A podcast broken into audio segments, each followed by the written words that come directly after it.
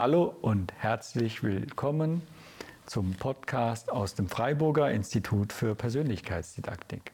Mein Name ist Christoph Röckelein und ich freue mich sehr, dass Sie heute wieder mit dabei sind.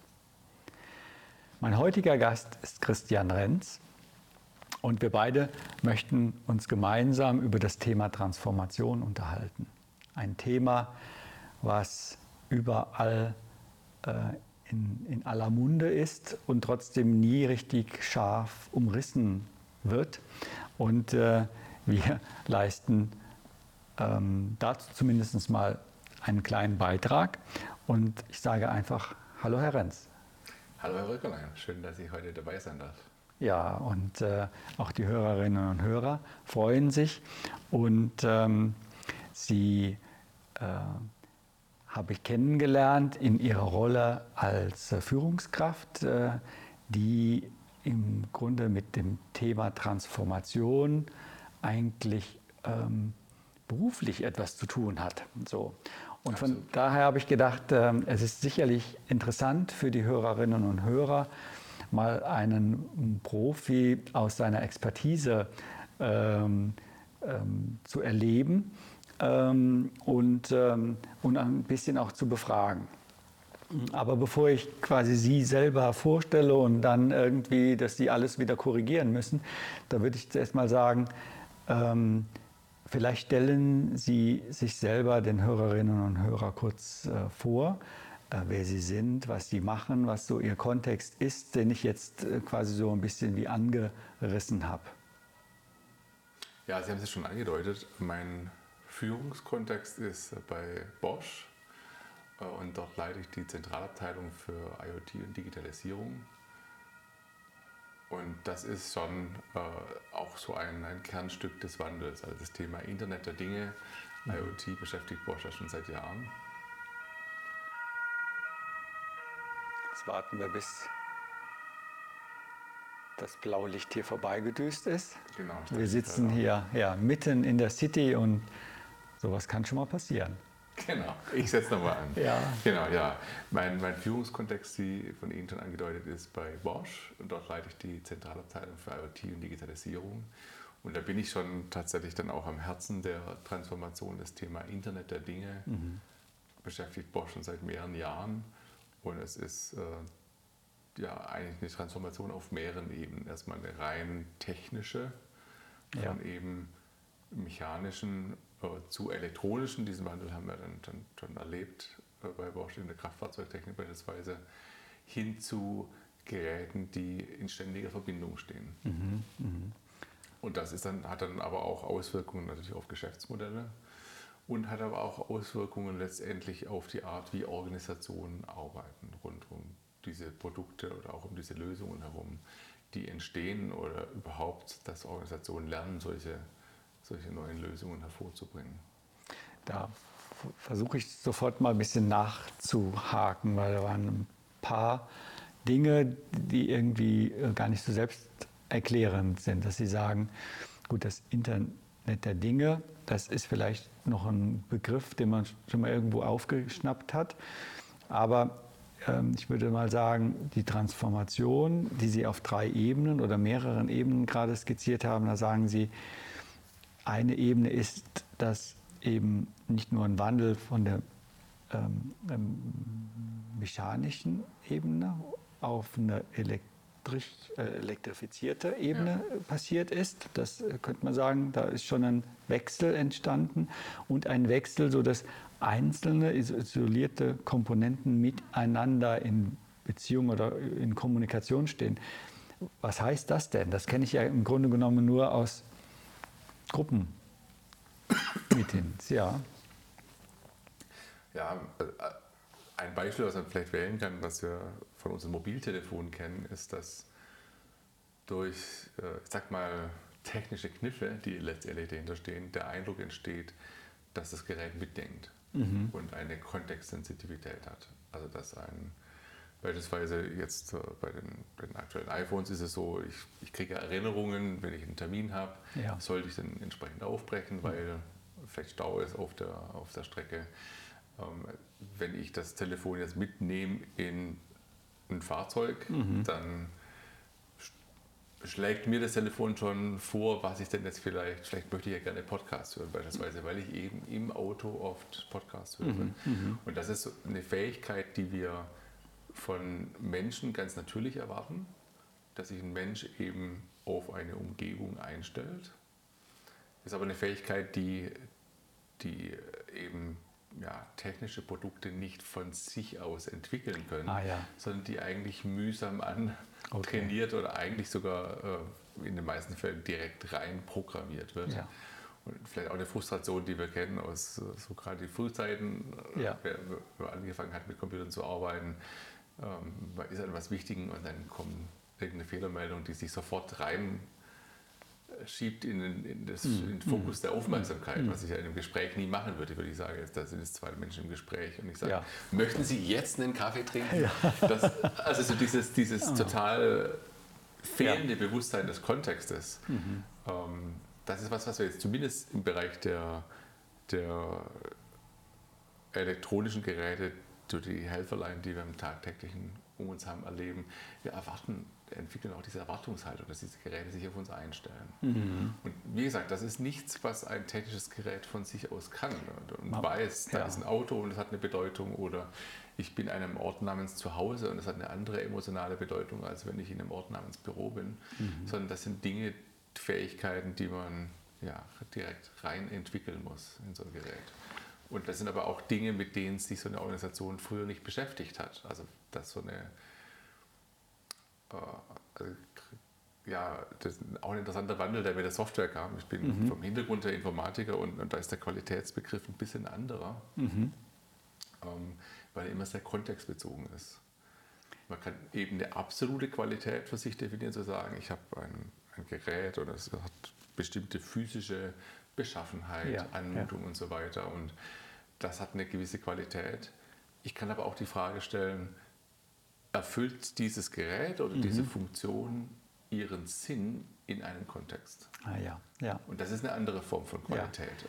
Das ist interessant. Jetzt bringen Sie eine Vokabel, die mir natürlich viel geläufiger ist, und zwar natürlich über den Kontext eine Sinnorientierung zu bekommen. Ganz genau. Ähm, das ist ja jetzt, da könnte ich sagen, dass damit können soziale Systeme wieder ein bisschen was ähm, anfangen und auch ähm, ähm, Prozesse so verstehen.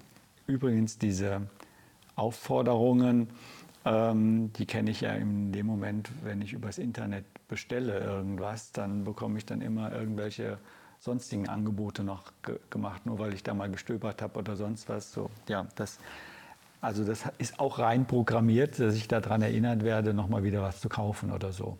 Genau. Äh, ja, das ist nicht aus ähm, aus einer Fürsorge heraus entstanden.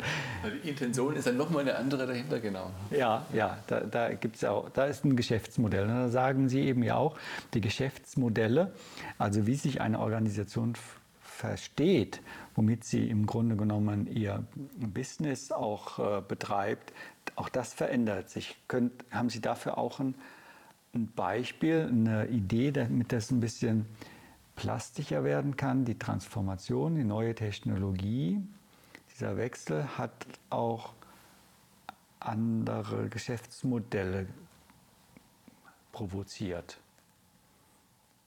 Also so einer der vielleicht größten Unterschiede, äh, wenn ich jetzt als Unternehmen in einem fertigen Umfeld tätig bin, dann, dann gibt es dort normalerweise einen, einen Zyklus, der sich ähm, der sich sehr beschränkt auf oder sehr fokussiert, nicht beschränkt, aber fokussiert auf die Frage, wie bringe ich dieses Produkt so von der Entwicklung bis zum Moment, dass es gefertigt wird. Und dann ist es eben auch fertig. Mhm, mh. Ist äh, am Band entstanden, wird in eine Kiste gepackt, vielleicht auch einem Distributor übergeben. Und für viele Unternehmen ist es so, dass dann dieses Produkt auch erstmal nicht mehr in der Wahrnehmung auftaucht und mhm. es ist wirklich mhm. fertig und ah, abgeschlossen. Ja. Und das ist natürlich, ja, und dann kommen Phänomene, also die Geräte im Feld ähm, entwickeln dann vielleicht ja, Fehlfunktionen, die, die jetzt nicht so gewünscht sind. Mhm. Dann kommt so ein Gerät zurück. Also man kriegt ein negatives Feedback. Ja. Man kriegt selten positives Feedback mhm. oder jedenfalls viel weniger begeistert ist, dass Menschen ganz spontan sagen, ich wollte mal bei Ihnen vorbeischauen und ja, sagen, dieses ja. Produkt funktioniert so wunderbar seit mhm. zehn Jahren. sondern äh, es kommt dann zum Servicefall. Man muss dieses Gerät warten, mhm. äh, da ist ein Fehler, da ist auch eine Enttäuschung beim Nutzer und dadurch gerate ich wieder in Interaktion. Ja. Wenn ich jetzt schaue, was, was ist denn mit den heutigen technischen Möglichkeiten möglich und nicht nur möglich, sondern wie haben sich auch unsere Erwartungen entwickelt? Mhm.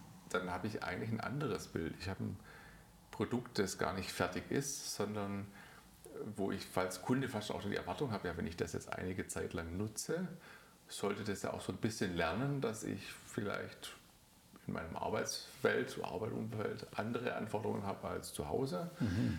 Äh, also gerade das Telefon, das mir dann andere Dinge anbietet, dass ich tun kann. Ich erwarte auch, dass über die Lebenszeit neue Funktionen dazukommen, mhm. dass sich das weiterentwickelt. Und ich mir nicht nur ein neues Gerät kaufen muss, um eine neue Funktion ah, zu erhalten. Ja, ja. Das ist halt, also im, im Physischen müsste mhm. ich jetzt wirklich das Gerät verändern, umbauen ja. oder ein neues Gerät kaufen, wenn ich einen neuen Knopf dabei haben möchte. Und genau. die Erwartung ist ja jetzt, dass über Software neue Knöpfe einfach so dazukommen mhm. mit neuen Funktionen. Und dadurch entsteht ja eigentlich eine direkte Beziehung. Weil diese Weiterentwicklung kann ja nur geschehen, wenn ich als Hersteller nah ja. dran bin ja. an dem, was meine Kunden, meine mhm. Anwender erfahren im täglichen Umgang mhm. mit dem Produkt. Und das einerseits natürlich die technische Frage, ja, wie höre ich denn überhaupt davon, was die Kunden davon machen? Ja, und das ja. auf eine Art und Weise, die datenschutzrechtlich mhm. in Ordnung ist und wo auch die Kunden äh, sagen, das ist in Ordnung für sie. Aber es ist auch eine organisatorische Frage, bin ich denn überhaupt in der Lage, diese Rückmeldung aufzunehmen ja. und dieses Gespräch aufzunehmen? Habe ich denn organisatorisch diese Voraussetzungen und Prozesse geschaffen? Oder bin ich mental noch in der Haltung, dass ich sage, mein Produkt ist ja fertig, mhm. gefertigt? Also da sind viele Bilder, die mir jetzt ähm, kommen, wenn Sie sagen, dieser transformative Prozess sind, hat auch neue Organisationsformen. Und zwar nicht nur die Form zu sagen Herstellung und dann fertig und weiter Wiederherstellung, wieder fertig, so. Also eine Standardisierung von Abläufen, so, sondern jetzt geht es ja, da sind zwei Stilmittel, die ich sehr interessant finde, dass sie sagen, nee, wir bleiben in Kontakt. Es gibt diese schöne Kreiswirtschaftsidee, ja, zu sagen, ähm, es bleibt im Kreislauf, wir bleiben im Kontakt. Ähm, die, man kann gar nicht sagen, wann eine Entwicklung zu Ende ist oder nicht, sondern man könnte sagen, ähm, im Moment ist das Gerät hier, jetzt ist es beim Kunden, aber entwickelt wird es auch durch den Kunden und durch sein äh, Verhalten. Und damit wird ja von der Standardisierung eigentlich eine Individualisierung ähm, erzeugt. Wenn ich es jetzt mal ganz klassisch auf so ein Smartphone und eine sehr individuelle Art und Weise. Und wie kann ich das als Firma äh, so hinbekommen, dass ich als Kunde das äh, Gefühl habe, ich habe ein sehr individuelles Produkt jetzt äh, zusammen mit dem Hersteller kreiert, dann will ich das natürlich nicht mehr hergeben ähm, und ein Standardding haben. So. Also sind so meine Fantasien, die da kommen, aber es ist tatsächlich eine neue Denke. Technik viel ähm, stärker an dem tatsächlichen Bedarf, Bedürfnissen und Kontext anzugleichen und das zusammen mit den Nutzern. Genau, und, ich finde gerade, also die Mobiltelefone sind dort einfach. Äh, ja, ist ein plastisches äh, gutes sehr, Beispiel. Sehr plastische Beispiele, weil es natürlich jetzt äh, also auf einer gewissen Ebene auch äh, fast schon ein bisschen demokratisierend, weil die Einstiegskosten sind natürlich hoch, also die Geräte sind mittlerweile dann doch recht teuer. Ich kann mein Smartphone auch für, mhm. für 1000 Euro kaufen. Aber das Interessante ist, es gibt eine Schwelle. Also auch ein Milliardär kann sich jetzt nicht ein noch besseres iPhone leisten. Er kann sich vielleicht noch äh, Diamanten mhm. draufkleben mhm. lassen. Mhm. Sowas gibt es anscheinend auch. Mhm. Aber jetzt in der wesentlichen Funktion unterscheidet sich das jetzt nicht von jemandem, der, der, äh, der sich jetzt so ein normales Telefon leisten kann. Das ist eine, also diese, diese Massenfertigung, das ist ja. tatsächlich ein milliardenfach gefertigtes Produkt. Und auf der anderen Seite die, die Emotionalität, die kommt. Also dass das ein und dasselbe Gerät für jemanden, der vielleicht sehbehindert ist, zur mhm. zu, zum Lotsen im Alltag wird. Mhm. Für jemanden, der im Ausland wird, zum, zum, zum Übersetzer, ja, der, genau. der, Verbindung herstellt. Oder zum Spielgerät mhm. oder zum Arbeitsgerät, um ja. schnell was zu erledigen. Ja. Also diese verschiedenen Rollen, die es, die es einnehmen kann, die, äh, also äh, ist quasi hochpersonalisiertes Massengeschäft. Ja. Ist eigentlich ein Widerspruch in sich der, der aber ganz spannend ist und den wir ja alle, also denke ich, sehr gerne annehmen, dass es solche Produkte gibt. Ja, ja.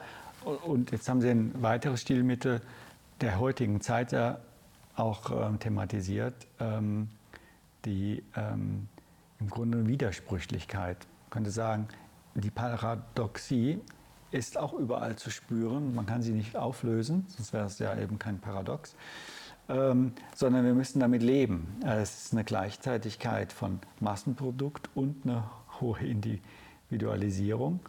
Ähm, und das wird sogar auch angestrebt, genauso. Ganz genau so. Und ich glaube, das erlebe ich jetzt auch in meinem eigenen beruflichen Kontext.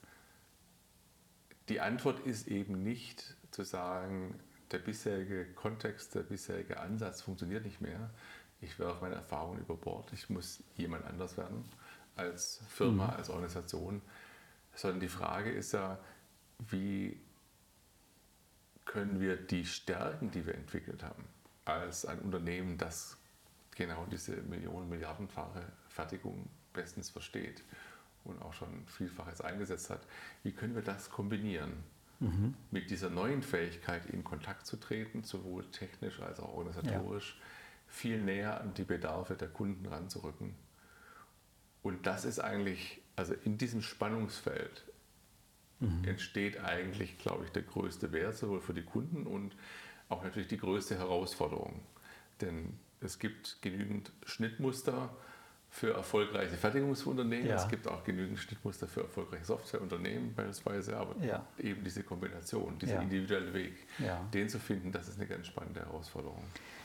Also könnte ich sagen, Sie als Manager in einem so großen weltweit agierenden ähm, Technologiekonzern unter Unternehmen ähm, äh, machen sich auch Gedanken darüber, ähm, wie dieser ähm, große ähm, Konzern, dieses große Unternehmen sich eigentlich neu verstehen muss.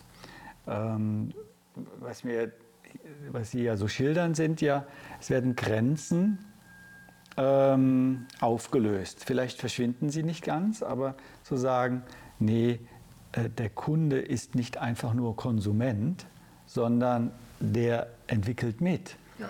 So, wenn ich das auf große Produktentstehungen, Prozesse und Fertigungen nehme, zu sagen, aha, was, also was könnte ich mir denn da vorstellen, was da für ein, eine Maschine dann rauskommt, wenn ich als Kunde und viele Kunden schon viel früher mit in so einen Prozess ähm, integriert werden ähm, und können Sie das dann auch noch als Firma bewältigen. Äh, ich würde jetzt mal sagen, dass ja jegliche Kompetenz, die Sie bisher aufgebaut haben, eine totale ähm, Qualität und Sicherheit in den Abläufen zu haben, der wird ja überall gestört. Wenn dann quasi äh, solche Veränderungsimpulse reinbekommt. Ist das überhaupt machbar mit der, mit der Logik, wie das Unternehmen groß geworden ist? Ja, das ist eine ganz spannende Frage. Ich glaube, diese, diese Logik ist ja schon mehrfach in Frage gestellt worden. Wir haben, ich habe es vorhin schon erwähnt, also gerade so, so im Kraftfahrzeugbereich war dieser Wechsel von mechanischen zu elektromechanischen und dann auch elektronischen Systemen auch ein tiefgreifender. Und äh,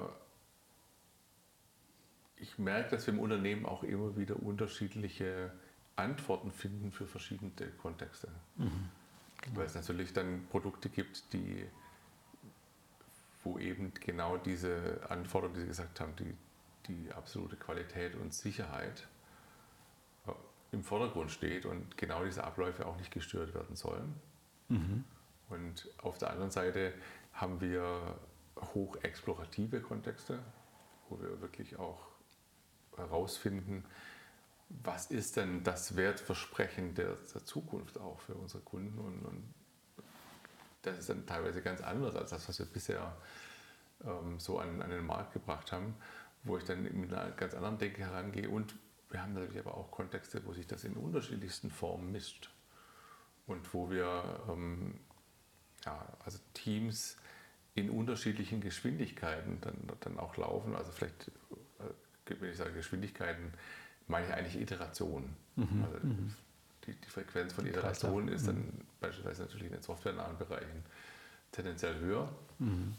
Ich bin natürlich dann, finde ich, wirklich physische Dinge entwickle, etwas ja. gebremst in der Anzahl der, der ja. Schlagzahl der Iterationen, die ich machen kann. Aber diese, das, das sind ja keine getrennten Welten, sondern das sind, mhm. das sind eigentlich kommunizierende Systeme.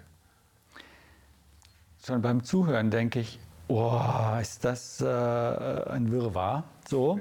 Ja. Ähm, wenn ich so gewohnt bin, alles schön geordnet irgendwie hinzubekommen. Äh, wie, wie kann ein Unternehmen und wie können Sie da noch irgendwie den Durchblick behalten oder damit überhaupt halbwegs umgehen ähm, in diesem im Vergleich zur Vergangenheit durcheinander? Ja, die, die Frage ist, ob also der Durchblick weckt schon ein bisschen so die, die Assoziation an eben die, die Gesamtkontrolle des Prozesses. Also dann der Wunsch, manchmal ja diese Komplexität tatsächlich dann doch wieder in einen sehr schön verstehbaren Prozess zu drängen. Mhm. Das, das geht tatsächlich nicht immer. Und ich glaube, es ist, es ist ein, ein Lernprozess, der im Unternehmen wirklich an unterschiedlichsten Ecken passiert und in unterschiedlichsten Geschwindigkeiten. Und wo, wie gesagt, für den Kontext dann auch Lösungen gefunden werden, hm. um ja, also diese Prozesse und, und dieses Prozess-Know-how zu erhalten und gleichzeitig dieses Interaktions- und Beziehungs-Know-how aufzubauen. Mhm. Und dort gibt es sicherlich auch Grenzen. Also ich glaube, dass wir auch dort äh, Menschen haben, und, und Organisationen, die beides kombinieren, aber dass es dann weiterhin auch Organisationen gibt, die sich eben spezialisieren, um das besser abbilden zu können. Was Sie ja jetzt so mit mir gerade machen, ist ja, ähm, dass Sie mir indirekt sagen, das, was ich vorhin mit Durcheinander empfunden habe und sagen, wie können Sie denn da noch den Durchblick bringen? Im Grunde genommen sagen Sie, ja, ich müsste mal eigentlich das anders sehen. Ähm, jetzt haben Sie mir nämlich ja gerade ein anderes Modell gerade gesagt, und ich könnte es mal gerade übersetzen, ähm, weil Sie sagen, das ist ein Lernprozess, der auf mehreren Ebenen gleichzeitig passiert. Damit kann ich natürlich wieder was anfangen, weil das ist meine Disziplin. Ähm, und Lernen ist, hat immer irgendwas mit Irritation zu tun. Sonst ist, es, ist es nicht wirklich ein Lernen. Und ähm, wenn Sie sagen gleichzeitig an vielen anderen Stellen, dann ist nicht meine Betrachtung, ähm, könnte ich sagen, ich müsste meine Deutungsbrille von früher ablegen und jetzt eine neue aufsetzen, dann sage ich nicht durcheinander, sondern ah, da passiert viel Lernen. Viele Lernprozesse, ah, da wird Neues gelernt. Okay, damit bekomme ich einen anderen Deutungsrahmen. Ne? Beraterdeutsch würde man sagen, schönes Reframing. Und auch meine Brille mal wechseln, zu sagen, Durchblick. Ähm, das ist gar nicht mehr in erster Linie angestrebt in Form von Kontrolle, sondern was heißt denn das? Interaktion, Austausch ist dann eher sozusagen das, was ich quasi mit Durchblick meine, sagen, nee, auf Durchblick äh, sind wir gar nicht fokussiert, sondern wir sind auf Austausch jetzt fokussiert. Das sind ja völlig andere Deutungsrahmen, die Sie mir jetzt gerade anbieten, ähm, wie ich ein und dasselbe aus einer unterschiedlichen, mit einer unterschiedlichen Brille sehen kann. Genau, äh, wobei ich dann doch noch anmerken möchte, äh, das wird natürlich auch wieder geordneten Prozessen zugeführt. Also eben von, ich komme dahin, dass ich mir die Frage stelle, wie ist denn eigentlich die Qualität der Interaktion? Mhm. Und dann komme ich dann doch wieder dahin, dass ich mir äh, auch ein Ziel setze und, und, eben auch messe, wie komme ich diesem Ziel näher. Also dann doch wieder in einen gesteuerten Prozess reingehe. Und Sie hatten vorhin dieses Beispiel gebracht, äh, wie Sie eben online einkaufen und dann ständig mhm. andere Dinge auch vorgeschlagen ja. werden. Da stecken natürlich Maschinerien dahinter, die mhm. Ihnen Dinge in unterschiedlichster Form präsentieren und genau erfassen und messen, welche Form den höchsten Verkaufserfolg ja, nach sich ja. zieht. Also auf einer gewissen Ebene wird auch diese Kundenbeziehung dann doch wieder einem Prozess zugeführt. Verzweckt, würde ich. In dem Falle ist das genau. natürlich so. Äh, da hat das Marketing ja eine große Aufgabe auch bekommen, zu gucken, wo, wo äh, beiße ich denn dann auch zu. Und, ähm, so, und dann, dann werde ich als Kunde ja doch nicht als Partner gesehen, sondern doch eher wieder als Konsument. Da bin ich wieder zurück in der alten Welt gelandet. Bei mir ist es interessant, mit welchen Gedanken Sie sich beschäftigen, wenn es in einer Firma um Transformationen geht. Das hat viel mit digitalen und IT-Gedanken ähm, äh, zu tun, aber eben auch bis dahin, dass Sie sagen, wir müssen Strukturen und Prozesse ganz anders irgendwie zusammenführen, dass das überhaupt möglich ist.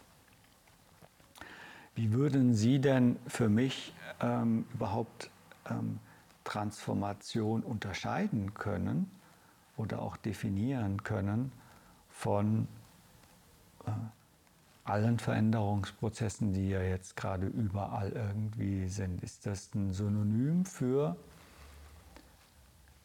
die, die, großen Veränderungsinitiativen, die überall geführt sind? Oder gibt es sowas wie ein Spezifikum, was Ihre Expertise nochmal besonders macht? und sie eben nicht nur ein Experte für Transformation, äh, für Veränderung sind, sondern eben für Transformation.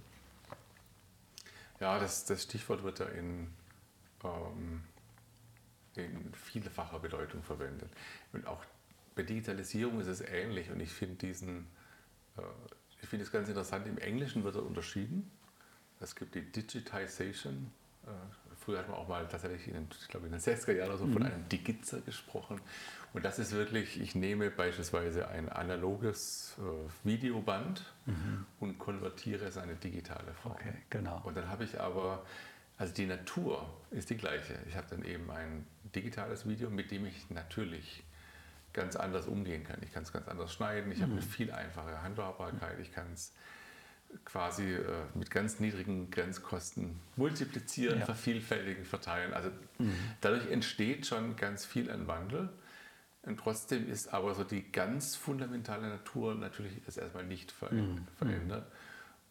Und ich denke, auch im Unternehmen begegnen uns viele Dinge, wo wir bestehende Prozesse, Interaktionen zwischen Organisationen in eine bessere leichter handhabbare Form, günstigere Form, schnellere Form bringen durch die Digitalisierung von Prozessen. Mhm.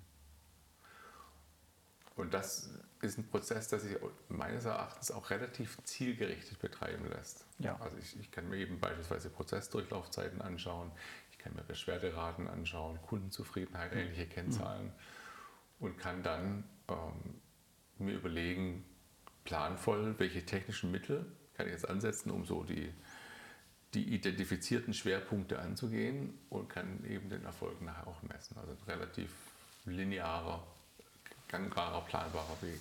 Ja. Und doch habe ich die Natur dieser Prozesse noch nicht verändert. Und ich glaube, genau. dann, dann gibt es daneben nochmal eine andere Ebene. Äh, gerade beim Video habe ich es jetzt schon angedeutet.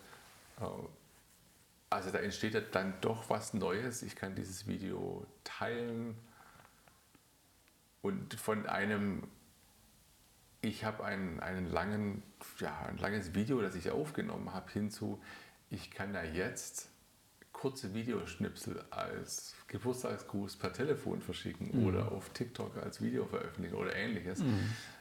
Da ist zwar die technische Natur irgendwie auch noch ähnlich, ja. aber die, der, der Zweck oder der Sinn dahinter, also es kommt ein neuer Sinn rein eigentlich. Mhm wie ich diese Dinge anwende. Und ich glaube, in der Transformation geht es immer auch darum, etwas neu zu schaffen, mhm. einen neuen Sinn, einen neuen Zweck zu erschaffen, der vorher so noch nicht sichtbar ist. Also den, ich kann ihn beschreiben im Sinne von, wenn es da wäre, würde es sich wie folgt anfühlen. Mhm. Und natürlich kann ich auch dort eine Zielgerichtetkeit reinbringen, dass ich sage, ich möchte äh, ja, eine gewisse Anmutung quasi mhm. erreichen, aber eben das Resultat selbst kann ich noch nicht ganz konkret beschreiben. Sonst wäre es ja wieder ein relativ strukturierter Prozess. Also so im, im Sinne eines äh, ja, schöpferischen Prozesses auch ja, wie in der Musik beispielsweise, kann ich mir schon ein Ziel setzen. Es macht natürlich einen Unterschied, ob ich jetzt einen Walzer schreiben möchte oder einen Rocksong. Mhm. Ähm, also ich weiß fast über die Anmutung, ich weiß fast über die Emotionalität, die ich verknüpfen möchte. Aber das Musikstück ist eben nicht fertig. Ich, ich kann jetzt nicht äh, den strukturierten Prozess einfach nur so sagen, ich sage, jetzt schreibe ich, äh, ich habe genau 32 äh, Takte, viermal wiederholt und die schreibe ich jetzt einfach Note für Note so runter, ja, ja. Äh, sondern es ist ein schöpferischer und gestaltender Prozess. Das ist die Prozessebene und vorhin haben Sie fast wie gleichzeitig gesagt, ich kann auch diesen Prozess zweckorientiert planen oder sinnorientiert. Das finde ich jetzt nochmal eine schöne Unterscheidung, die Sie noch nicht ganz ausgearbeitet haben, aber ich sie trotzdem mal ein bisschen festhalten möchte, dass das ja eine andere Intention ist, ähm, ob ich ähm, einen Zweck und einen Nutzen sofort definiere oder ob ich zuerst mal einen, ähm, davon ausgehe, dass das Sinn stiftet. Und möglicherweise brauche ich da tatsächlich den Gegenüber, weil ich kann ja nicht Ihnen verordnen, was für Sie Sinn macht. Das ist tatsächlich was, äh, also jetzt in, in aktuellen Führung ist natürlich auch der Begriff der Ökosysteme ein ganz mhm. wichtiger. Mhm. Und ich glaube, das zeichnet Ökosysteme aus, dass, dass ich eben nicht mehr ganz klar definierte Zwecke habe. Also ich habe ein Produkt und das hat genau diesen Einsatzzweck. Oder ich habe einen Prozess zwischen zwei Partnern, also mhm. einem Lieferanten und einem Kunden. Und dann gibt es genau diesen einen, einen Zweck. Sondern es gibt in Ökosystemen auch ja, sozusagen einen übergeordneten Sinn oder, oder dieser Sinn kann sich auch entwickeln.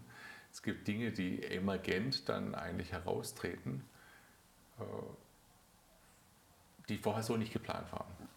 Die aber am meisten Sinn machen. Manchmal und manchmal eben nicht.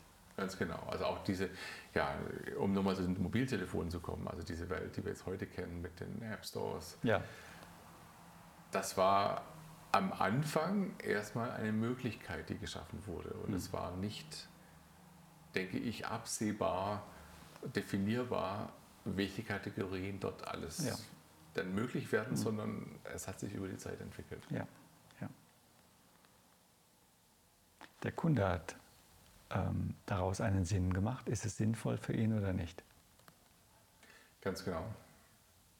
Und es ist auch ein Wechselspiel, ein, ja, ein Anbieten vielleicht eines Sinns und eine, eine Resonanz mhm. zu, zu merken, gewisse Dinge äh, resonieren und dann, dann kann ich diesen Sinn auch gemeinsam in die Aktion weiterentwickeln und andere Dinge eben nicht.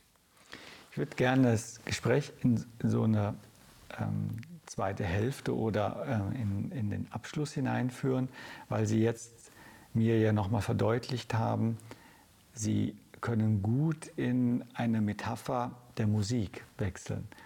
Und ich habe in der Anmoderation den Hörerinnen und Hörern eben verheimlicht, ähm, dass sie eben auch ein begnadeter und auch ein leidenschaftlicher Musiker sind.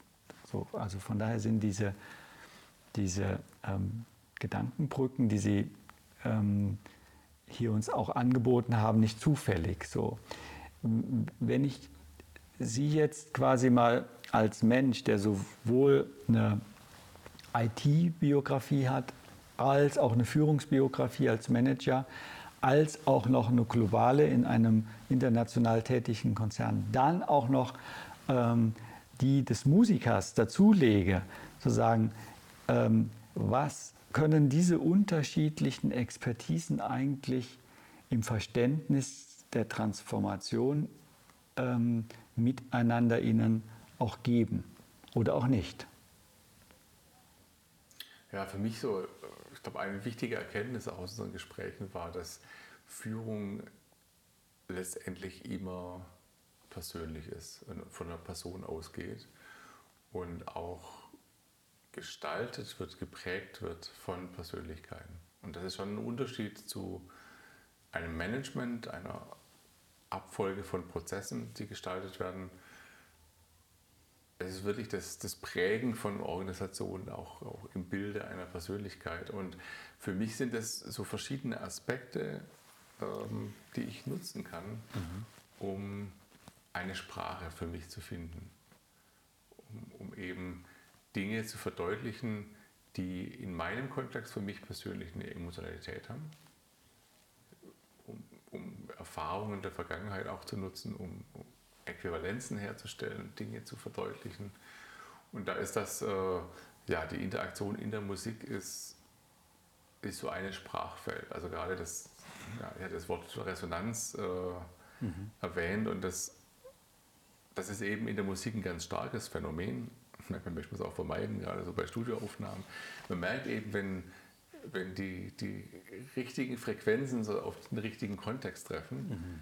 dann entsteht plötzlich ein unglaublicher Energiehub. Mhm. Also negativ kennen wir es von gewissen Bühnen und dann kommen gewisse Bassfrequenzen und plötzlich fängt es an zu wummern. Also ich ja. spiele eine Note und die ist ganz normal und die nächste plötzlich und da ist die Energie drin und es mhm. wummert. Und natürlich möchte man jetzt rein vom vom Audiogesichtspunkt her, dass das eher gleichförmig und kontrolliert ist. Aber ich finde, das ist ja auch ein, ein Mechanismus, den man sich zunutze machen kann. Mhm. Zu merken, es gibt Dinge oder Kontexte, da entsteht Resonanz. Und ohne dass ich jetzt mehr Energie reingeben muss als, als normal, mhm. entsteht aber mehr Energie. Wird was verstärkt, ja. Es wird was verstärkt in diesem Kontext, mhm. genau.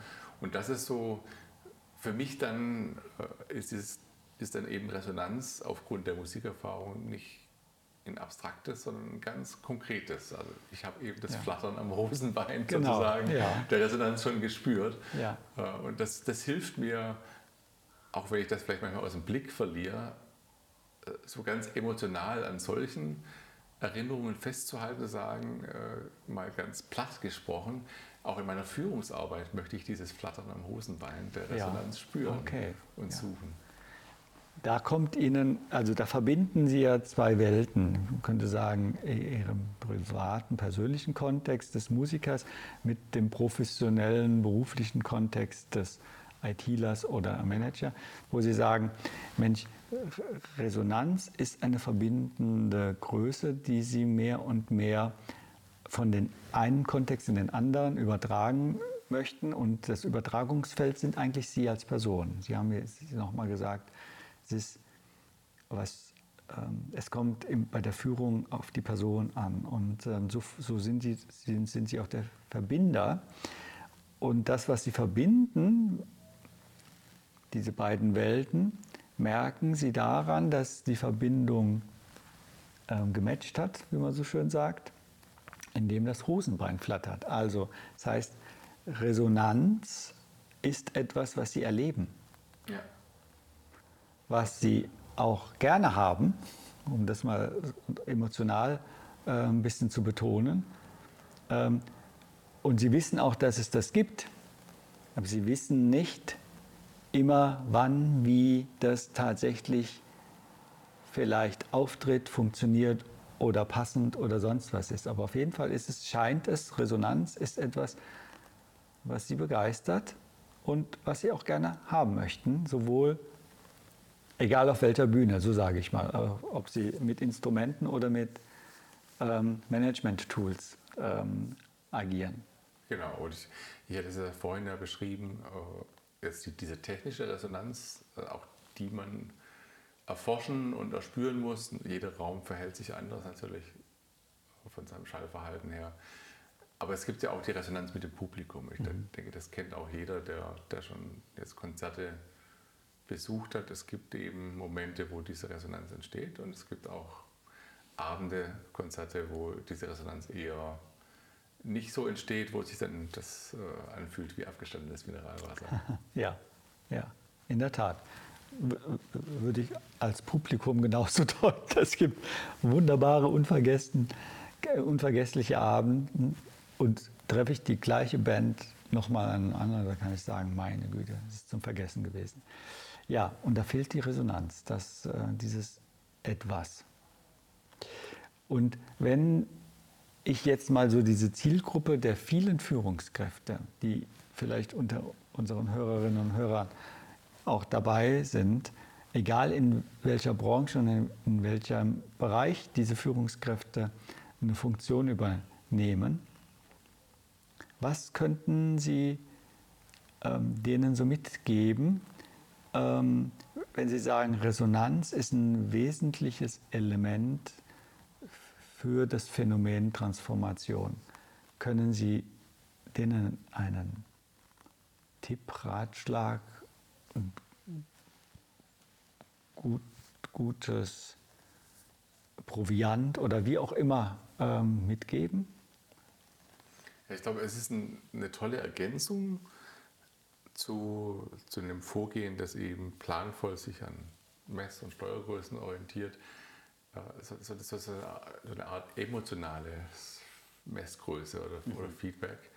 Und äh, mein Tipp wäre dann zu suchen, auch in der persönlichen Biografie, in welchen Kontexten erlebt man denn im eigenen Leben so dieses emotionale Feedback? Und, und da ah, gibt es ja. vielleicht Menschen, die diesen Kontext Musik so gar nicht kennen oder nichts damit anfangen können und, und die das beim Gärtnern erleben, die mhm. Resonanz zwischen ja. einer Pflanze und der Umgebung, ich mhm. weiß es nicht, mhm. oder äh, bei anderen oder im Sport oder, oder ja. in der Familie. Also ich denke, da haben wir als Menschen, das ist eine menschliche Grunderfahrung. Mhm.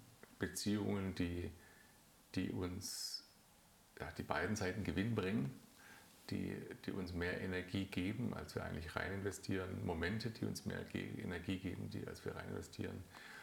Und, und das zu suchen, wo erlebe ich das in meinem Privatleben oder in meinem Leben als Mensch insgesamt und auch, auch dann sich zu fragen, was sind denn so die,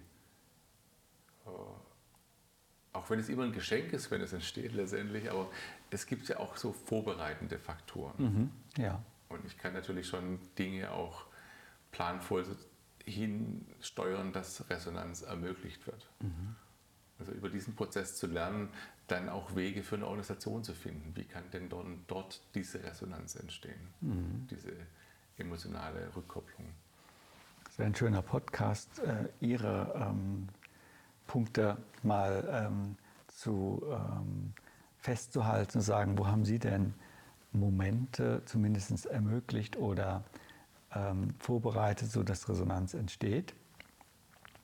Aber was Sie hier zum Abschluss ja mitgeben, ist zuerst einmal, ähm, wenn ich das mal wie ein Postulat, das in ja so pädagogische Kategorien, es ist so, Sie fordern auf, sucht, vergesst nicht immer wieder in eurem Leben Resonanzerlebnisse zu haben. Und versucht euch an denen zu orientieren. Egal in welchem Kontext sie stattfinden, versucht sie in euer gesamtes Leben zu überführen. Und jetzt eben auch in den Beruf. Das ist sicherlich etwas Neues. Es wurde vor 30 Jahren noch nicht so propagiert, hat man zwar über die emotionale Intelligenz gesprochen, aber Sie sagen ja hier, das ist ja das ist ja ähm, resonanztheoretisch, würde ich sagen, sehr eher ein systemischer ähm, Aspekt, den Sie da jetzt mit reingeben, zu sagen, dieses Erleben von dem flatternden Hosenbein ähm, ist ein sinnliches Erleben. Und die Transformation, wenn ich das mal so übersetze, lädt auch dazu ein, in einem hochtechnologisierten Unternehmen oder auch Gesellschaft dieses Erleben gleichermaßen mit zu integrieren. Ja. Ohne das geht es fast gar nicht, würde ich fast mal so sagen. Sie sagen, das ist sowas wie eine Referenz, dieses ähm, Resonanzerleben, was sich überall irgendwo auch zeigen muss. Sonst ist es keine Transformation. Kann ich das so stehen lassen?